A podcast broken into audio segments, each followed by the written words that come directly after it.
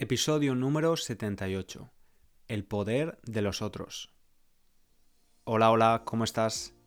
Te doy la bienvenida a un nuevo episodio del podcast para estudiantes de español de nivel intermedio. En caso de que sea la primera vez que lo escuchas, quiero que sepas que también puedes leer la transcripción del episodio y usar las flashcards de vocabulario para aprender al máximo. Puedes hacerlo de forma gratuita en www.spanishlanguagecoach.com. Si ya eres oyente habitual del podcast, sabes que tengo un curso online para estudiantes de nivel intermedio llamado Español Ágil. Si te interesa, puedes inscribirte estos días al curso. Las inscripciones cierran el próximo jueves 20 de enero. Si necesitas más información, puedes ir a la página web o escuchar el episodio número 54 de este podcast. También puedes preguntarme lo que quieras enviándome un correo a cesar@spanishlanguagecoach.com. Esta es ya la tercera edición del curso y Darren, un estudiante de Australia de la segunda edición, ha sido tan amable de compartir su experiencia con el curso con otros estudiantes. Vamos a escucharlo. Hola, soy Darren de Australia. Hace unos meses, después de más de dos años de aprender español por mi cuenta, sin muchos mm, recursos formales, me di cuenta de que necesitaba un curso estructurado si quisiera realmente seguir adelante. Y puedo afirmar que este curso de español ágil trae muchas ventajas, tiene muchas características buenas. Eh, te doy unos ejemplos. Número uno es que se puede aprender según tu propio ritmo. Yo trabajo a tiempo completo en un trabajo exigente y por eso nunca tengo suficiente, suficiente tiempo para aprender. Pero el hecho de que el curso sea estructurado en pequeñas unidades significa que siempre sí puedo hacer algo útil con el poco tiempo que tengo. Número dos, algo que me gusta es que tienes muchas oportunidades de poner a prueba, de practicar lo que has aprendido en, cada capítulo. Por ejemplo, hay misiones escritas, ah, tienes que completar quiz y siempre César ah, te hace muchas preguntas ah, a las que tendrás que contestar. En este sentido, tienes, tienes que hacer responsabilidad y mantener una actitud más activa en vez de sencillamente escuchar, ver y nada más. Y número tres, lo más importante es que César es un profe excelente, muy amable, tranquilo, que explica todo de una manera clara y sencilla. Siempre intenta poner cosas en contextos entendibles. Además, a lo largo de sus lecciones, siempre añada pequeñas anécdotas que hacen todo más interesantes y identificables. Pues nada, mi consejo es inscríbete en este curso de español ágil. Es una muy buena inversión, así que no te lo arrepentirás. Buena suerte y a César, gracias por todo. Muchas gracias, Darren. Te mando un abrazo grande, porque a Darren le operaron de apendicitis hace unos días y está todavía convaleciente.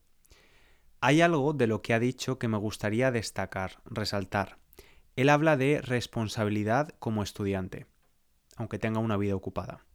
Estamos en enero y con los propósitos de Año Nuevo nos bombardean con mensajes sobre cómo estar en forma y tener un cuerpo perfecto en pocas semanas, cómo ganar dinero fácil o cómo aprender idiomas de forma fácil, rápida y divertida.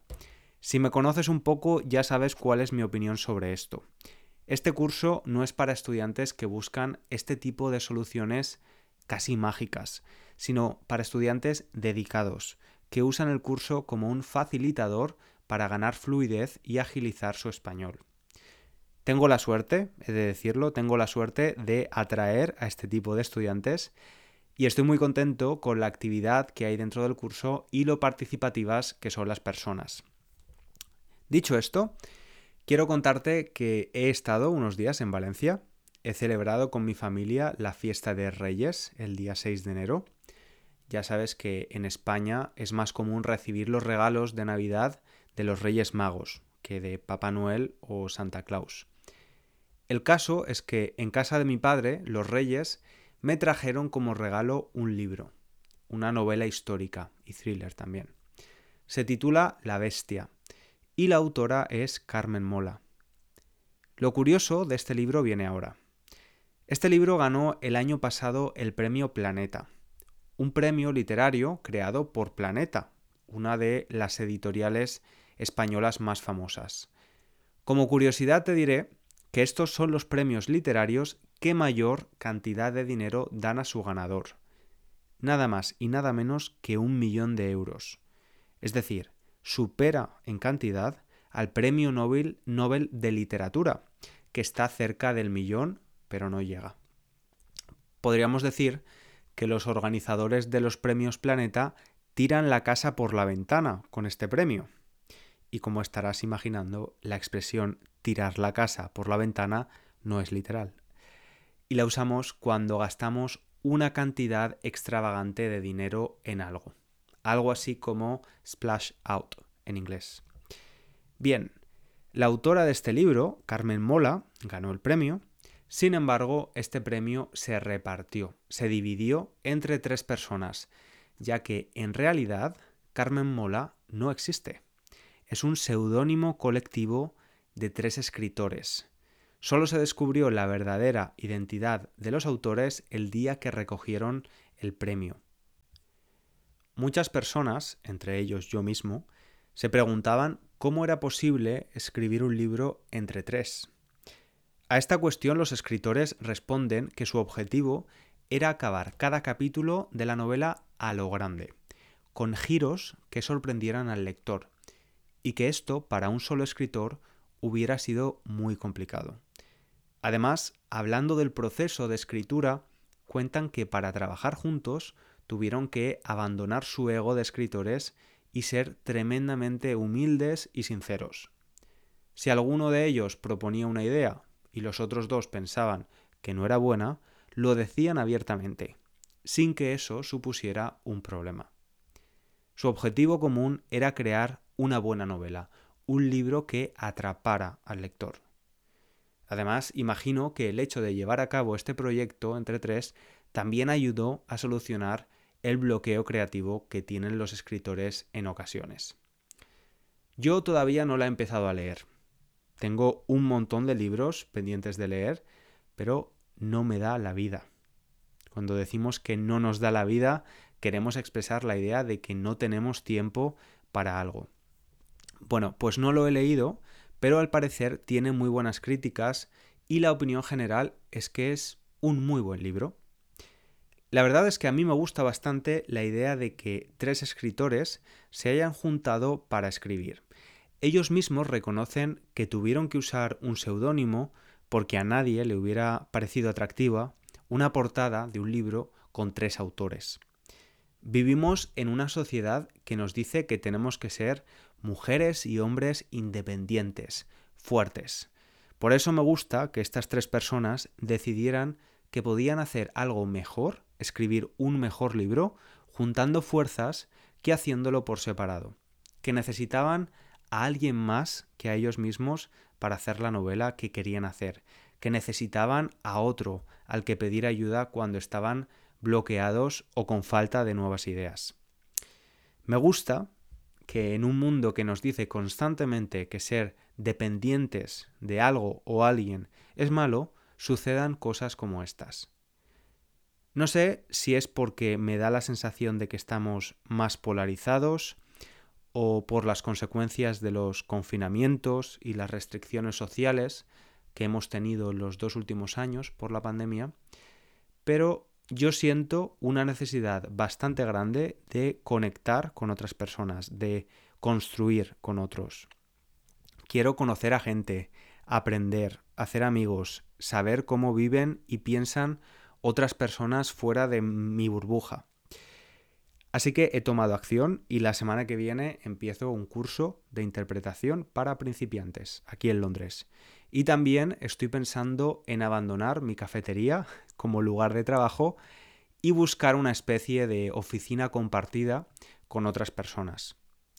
Pienso que si trabajo desde uno de estos sitios, algunos días voy a poder conocer a otras personas que tienen proyectos pequeños como el mío y quizás podamos ayudarnos o incluso colaborar. De verdad creo que la independencia malentendida es un problema. No hay duda de que el ser humano es uno de los animales más dependientes que existen. Cuando nacemos estamos completamente a merced de nuestros cuidadores. Sin ellos no podemos sobrevivir. Luego crecemos, nos hacemos mayores y llegamos a la adolescencia. Cuando somos adolescentes es probablemente cuando más independiente nos sentimos. Somos jóvenes y fuertes y vivimos en un mundo algo irreal a veces. Finalmente, cuando somos adultos y empezamos a madurar, nos damos cuenta de que necesitamos a los otros. Por ejemplo, ¿Tú recuerdas la primera vez que te sentiste solo o sola de verdad? ¿O que sentiste miedo a la soledad? Yo sí, en el año 2014, cuando estaba trabajando en Londres por primera vez. Caí enfermo con gripe. Tenía los típicos síntomas de la gripe.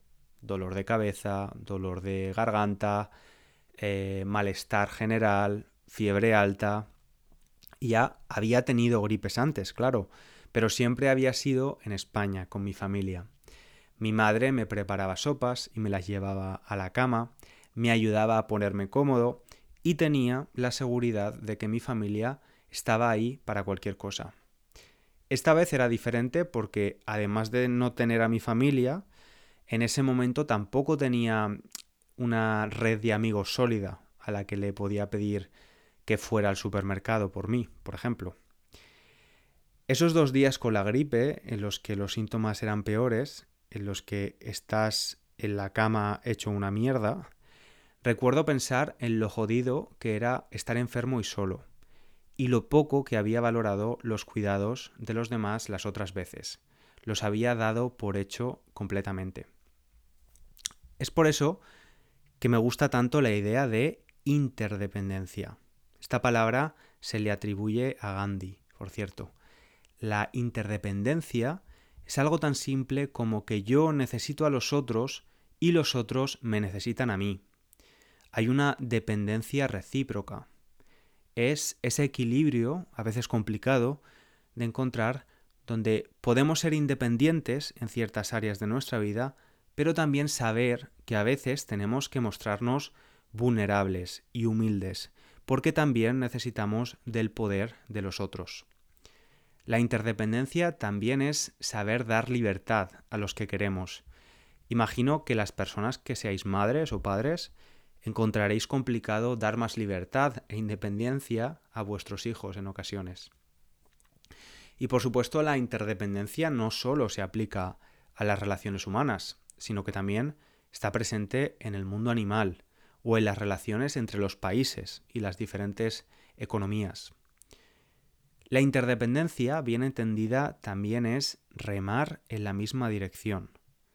Si estamos en un barco sin motor y necesitamos avanzar, movernos, todas las personas tendrán que coger los remos y remar en la misma dirección. Si algunas personas no reman, el barco se moverá lento. Si unos reman en una dirección y otros en la contraria, el barco no se moverá. Y si de pronto hay un temporal y hay muchas olas, más que nunca necesitarán confiar los unos en los otros, sabiendo que remando todos en la misma dirección es más fácil. Un ejemplo es el caso de los tres escritores de los que te hablaba al principio del episodio, que decidieron unir fuerzas para escribir un mejor libro. La vida está llena de barcos y no vamos solos. Podemos hablar del barco de nuestra familia, del barco de nuestro trabajo, de nuestra pareja o incluso de la sociedad.